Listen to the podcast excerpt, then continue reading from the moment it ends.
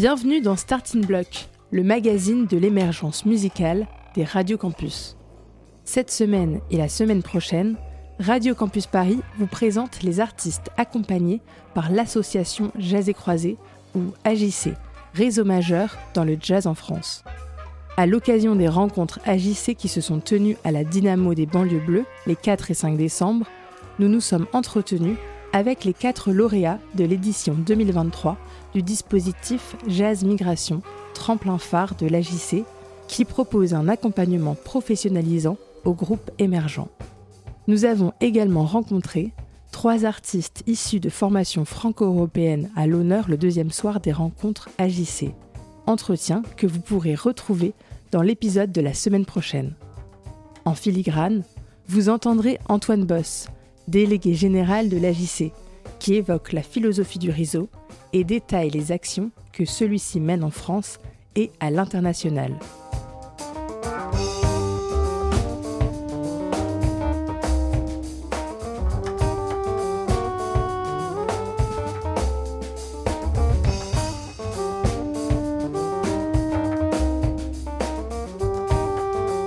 Tout de suite, rencontre avec Clémentine Ristor et Pierre-Antoine Despature, respectivement au saxophone et à la contrebasse, dans Petite Lucette, quintette tourquenois, complétée par Sylvain Fouché au clavier, Manon Saillard au vibraphone et Mathieu Imbert à la batterie.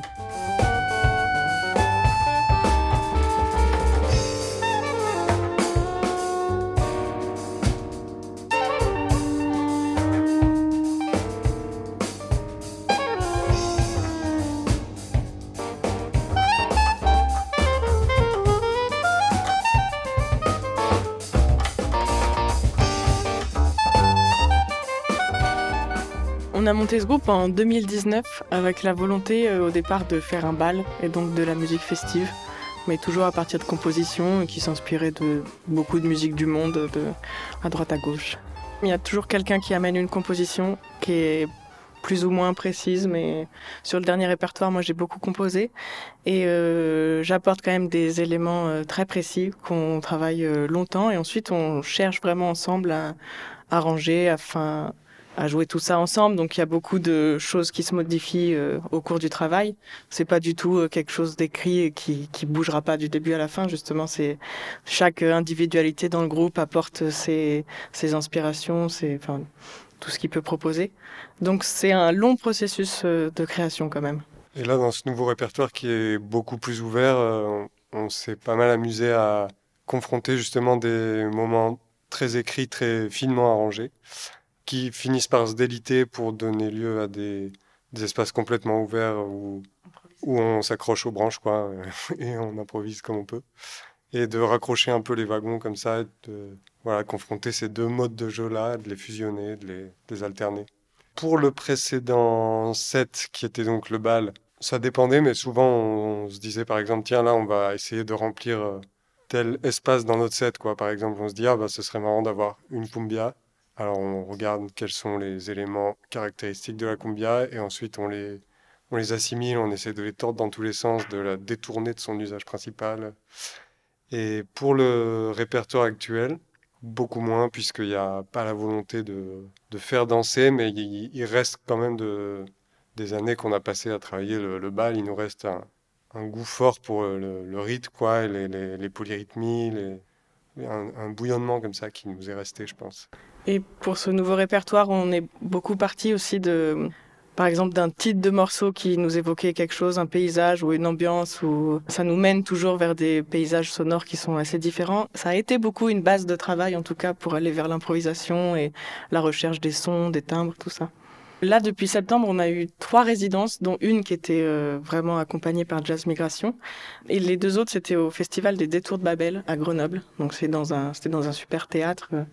Donc là, on a pu faire une création où on était vraiment toujours matériellement très confortable et ça c'était quand même euh, c'est pas donné à tout le monde quand surtout quand on débute quoi avant c'est souvent dans les caves que ça se passe donc là déjà de pouvoir être euh, sur scène travailler le son en condition de bah, presque en condition de concert sauf qu'il y a personne dans la salle mais ça a beaucoup je pense que ça nous a beaucoup aidé Et en plus, Jazz Migration nous a permis de, d'être accompagné sur une journée par euh, quelqu'un d'extérieur qui a euh, lui aussi euh, participé à Jazz Migration les années précédentes. Et nous, on a été accompagnés par Jérémy Ternois, qui est un pianiste qui vit à Lille. Donc on lui a joué tout notre répertoire et il nous a voilà, enfin toujours avoir des oreilles extérieures qui n'ont pas mis les mains dans le cambouis avec nous, ça permet toujours d'avoir des éclairages différents, des choses où on s'était pas posé de questions, où on nous pose des questions, et des choses où on se pose énormément de questions, et au final on nous dit bah non, ça marche comme ça, c'est bon,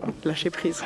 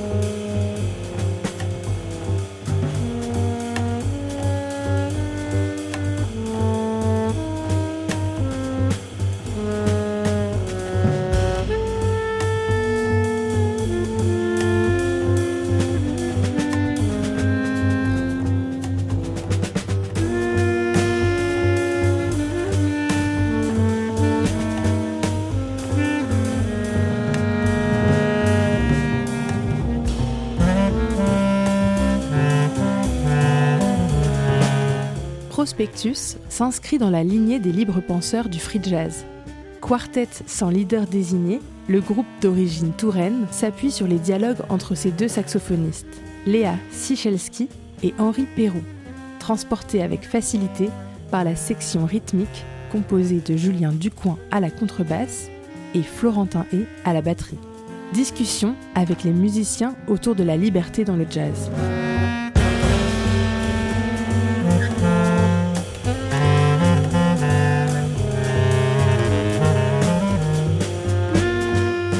C'est Léa, je suis saxophoniste flûtiste dans Prospectus. Alors moi c'est Julien, je suis le contrebassiste. Moi c'est Florentin, je suis le batteur.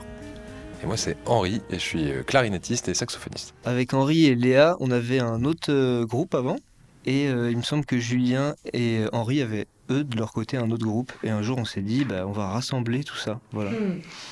Je crois qu'on a tous les quatre des manières de travailler individuellement assez différentes. Et finalement, je crois que c'est aussi ça, Prospectus, c'est que même au niveau des ancrages stylistiques qu'on peut avoir, on a une variété, quand même un panel assez large. Et finalement, euh, je crois que la liberté vient aussi du fait que chacun a une approche différente et qu'elle est tolérée euh, quand on joue tous ensemble. Et que du coup, bah, c'est aussi ça qui crée le son de Prospectus. Moi, j'ai l'impression que la liberté, c'est toujours par rapport à un autre état qui n'est pas libre. C'est-à-dire que dans une composition, quand il y a un thème, par exemple, on peut essayer de chercher une liberté en ne jouant pas exactement le thème Pareil pour un swing, quand ça a été créé, enfin, créé un, petit peu le free jazz.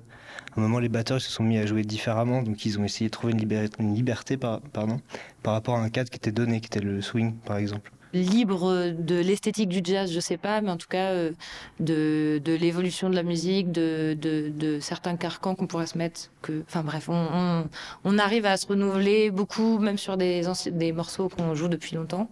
Et puis surtout, on, se ramène régulièrement de la, nouvelle musique à, se faire découvrir mutuellement. Donc, euh, Chacun ramène des compositions à soi et donc après, le groupe le monte, enfin on le fait travailler au groupe avec l'idée qu'on en a, et après le groupe en fait un arrangement qui peut un petit peu diverger des idées qu'on a au départ, mais il y a quand même ce côté de leader sur la composition quand on la ramène.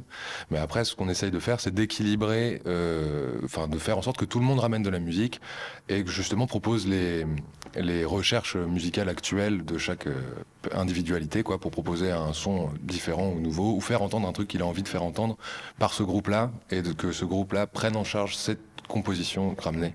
On a fait un peu la même chose que sur le premier disque, c'est que on est, on est allé en studio avec des compos euh, bien fraîches, quoi.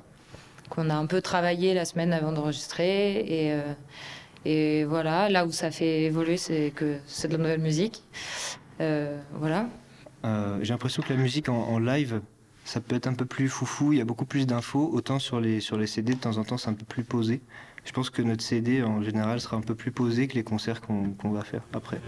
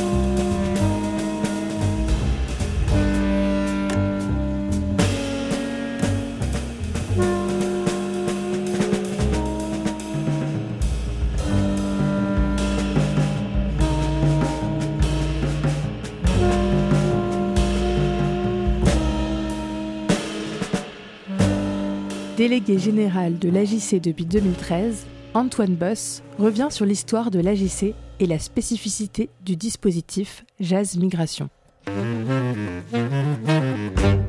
AJC existe depuis maintenant 30 ans. On célèbre les 30 ans d'AJC cette année. Et derrière ce chiffre-là se cache euh, surtout en fait une multitude d'acteurs, donc des diffuseurs de jazz, diffuseurs au sens euh, lieu de promotion, donc festival, lieu, théâtre, scène nationale qui diffusent du jazz, mais qui euh, se sont trouvés euh, un terrain commun en dehors de l'esthétique qui est de défendre ces esthétiques et aussi de promouvoir en fait tout un travail auprès en local, le travail sur le territoire. Et puis à partir de là vont dériver plein d'actions, des actions autour de l'émergence, de l'accompagnement de jeunes musiciens avec Jazz Migration, beaucoup d'actions à l'international, on a commencé par ça. Euh, un gros travail d'observation, euh, que ce soit sur euh, la question des inégalités femmes-hommes ces dernières années, que ce soit sur la question du carbone, de l'empreinte carbone de nos adhérents. On a commencé à travailler un gros travail là-dessus. Ensuite, qui s'est manifesté par le travail de formation et de sensibilisation. Et puis, et puis après, tout un travail, on va dire, plus politique comment on arrive à mettre le jazz à la page au niveau politique auprès des institutions que peuvent être le ministère de la Culture, le Centre national de la musique? Ça fait en tout cas partie du travail qu'on peut avoir. Nous, ce qui nous intéresse, c'est quand même de s'adresser et de s'intéresser à des artistes dont les entourages ne sont pas existants et qui, pour beaucoup, ne le seront pas demain. Il y a quand même peu de chances que ces artistes-là développent un entourage très consistant. Alors peut-être un jour, on leur souhaite tous évidemment d'avoir un manager, un label, mais la réalité, c'est que c'est pas une évidence. Donc nous, ce qu'on va essayer de travailler, c'est euh, auprès de ces artistes-là qui prennent des risques dans leur musique. Il y a des formes musicales qui se vendent, ça existe, etc. Et on est ravis que ça existe. Dans d'autres, euh, je parle même pas en jazz, etc. Mais en jazz, ça existe aussi. Il y a des artistes qu'on connaît qui n'ont pas besoin de soutien euh, comme le nôtre. Par contre, il y en a d'autres qui proposent des, musiques qui sont euh, innovantes, euh, ambitieuses, et qui malheureusement ne trouveront pas de ce public si facilement que ça, parce qu'en fait, euh, ce public sur ses formes esthétiques, il est rare. Et donc, nous, on essaye d'accompagner cette prise de risque-là. Les endroits en fait d'influence, je pense qu'ils se situent plus sur la capacité d'un dispositif comme celui-ci à saisir l'air du temps. Et, et, pour preuve, un exemple, c'est que euh, il y a une quinzaine d'années, il y a eu tout un renouveau autour des collectifs de musiciens dans ces musiques, avec des collectifs comme Coax, Les Vibrants des Fricheurs. Euh, et, et nous, notre travail, c'était d'accompagner ce mouvement-là. C'était de dire attention, là, il se passe quelque chose, il y a des formes esthétiques qui naissent. Euh, des formes de, de collaboration, de coopération qui, qui, se mettent en place, qui euh, méritent toute notre attention. Euh, et donc, euh, j'ai l'impression qu'on a accompagné ces mouvements-là. Et aujourd'hui, moi, je suis ravi de voir que c'est des collectifs qui existent toujours, qui fonctionnent très bien, qui ont leur propre vitalité. Voilà, on a accompagné des mouvements et des réflexions d'artistes, et ça, c'est grâce à la souplesse qu'on peut avoir dans ce dispositif ah, attention, là, il y a quelque chose. Là, il y a un sujet. Euh, voyons ce qu'on peut changer dans le dispositif pour l'accompagner du mieux possible. Là, on se dit qu'on est un arbre qui arrive encore un peu à, bouger euh, de temps en temps. Pas forcément un roseau, mais pas très loin, quoi. Et, euh, et ça, ça fait la différence, je pense.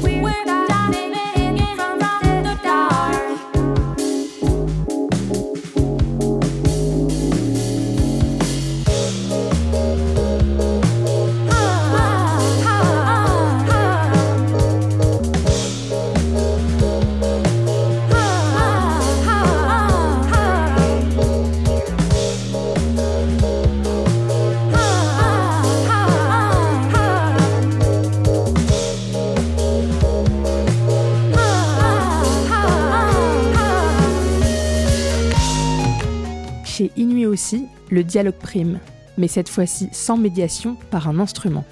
Mené par ces deux chanteuses, Clémence Lagier et Valéria Vitrano, le Quatuor de Cré arpente les frontières entre jazz, pop expérimental et rock électronique. Les jeux vocaux sont enveloppés par les harmonies synthétiques de Maya Cross et poussés en avant par l'énergie percussive de Dimitri Kogan.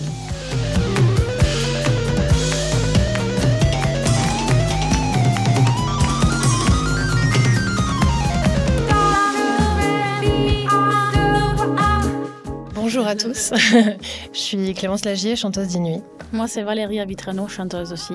Moi c'est Maya Cross, euh, claviériste. Et moi c'est Dimitri à la batterie.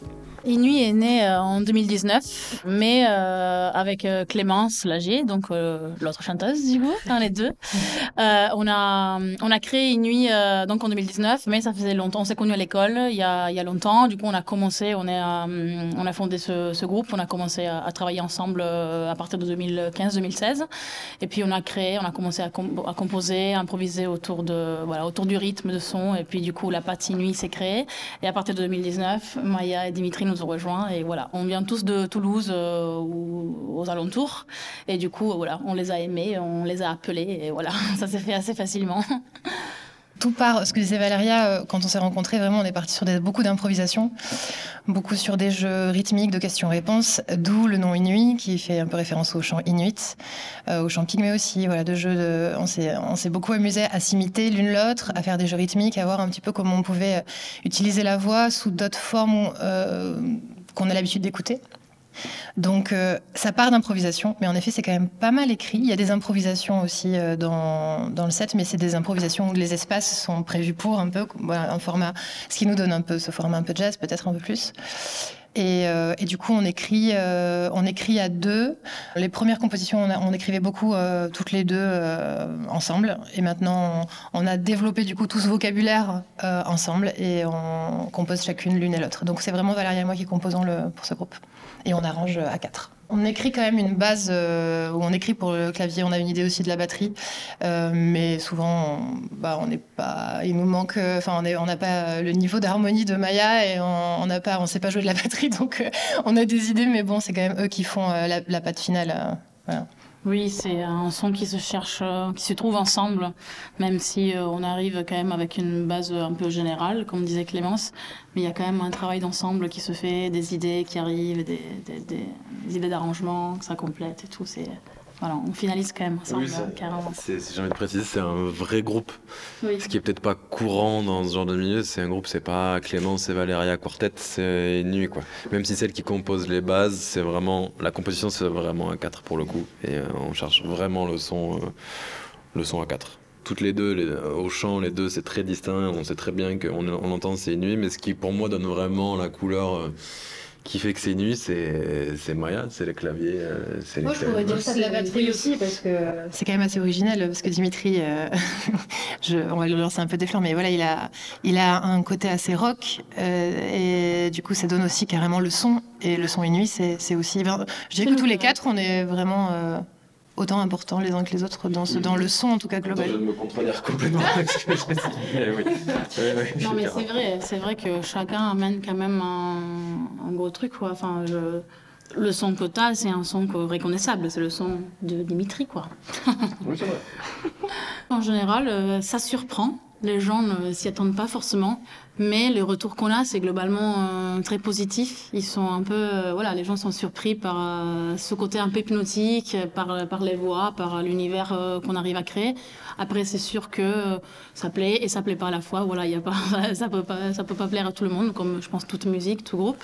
Mais globalement, je trouve, on est assez content quand même du chemin qu'on fait et de, du retour des, des gens, parce que c'est vrai qu'on ne savait pas au début si où se placer, si c'était jazz, musique actuelle, comme il y a plein d'influences on apprend en faisant, et grâce aussi au retour du public, euh, où, euh, où se positionner, ou euh, vers où aller, en sachant qu'on aime bien quand même toucher à plein de publics différents, que ce soit jazz, musique actuelle ou autre chose. Donc globalement, on est content, je pense.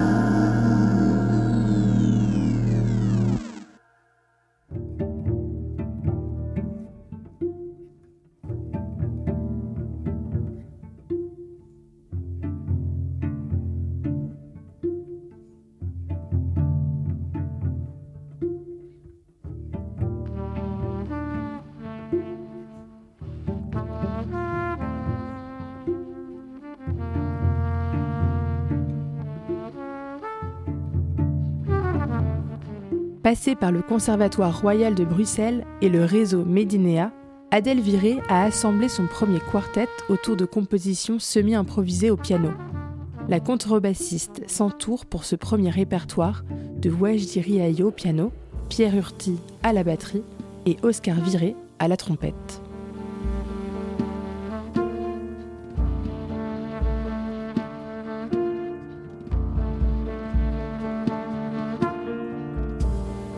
C'est pas ma première expérience en tant que musicienne, c'est sûr, mais, euh, mais c'est mon premier projet euh, personnel que j'ai monté.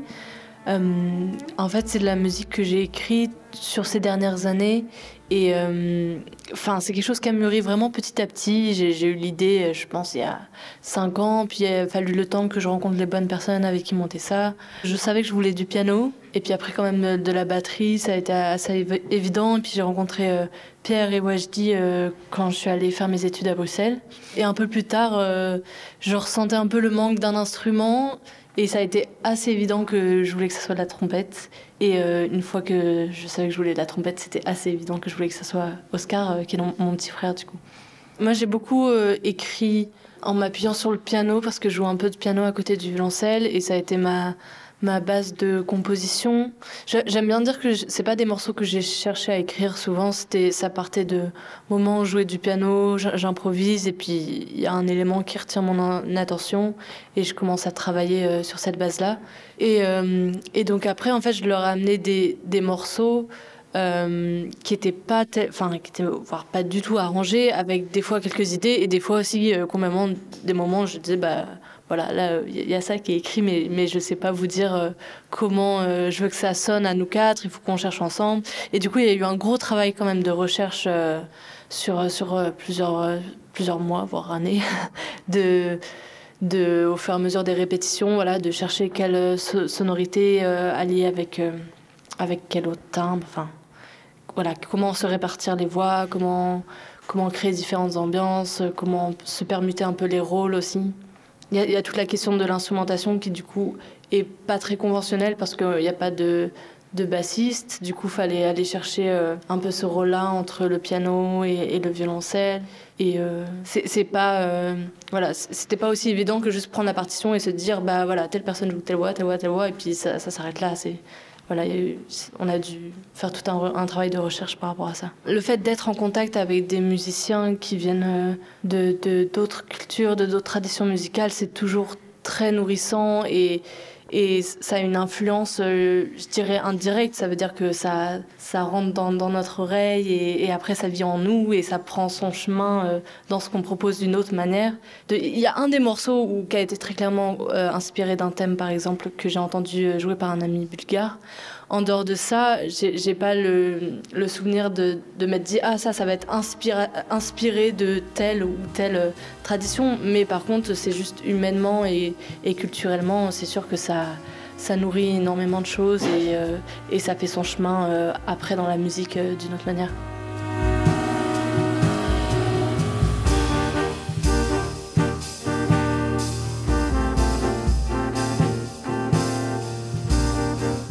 C'est la fin de cet épisode de Starting Block dédié aux artistes accompagnés par le dispositif national Jazz Migration à l'occasion des 30e rencontres de l'association Jazz et Croisé. La semaine prochaine, retrouvez de nouveau un épisode de Radio Campus Paris, cette fois-ci autour des formations franco-européennes à l'honneur lors des 30 ans de l'AJC début décembre 2023. Entretien, texte et montage, Philippe Fischer. Voix, Julia Martin.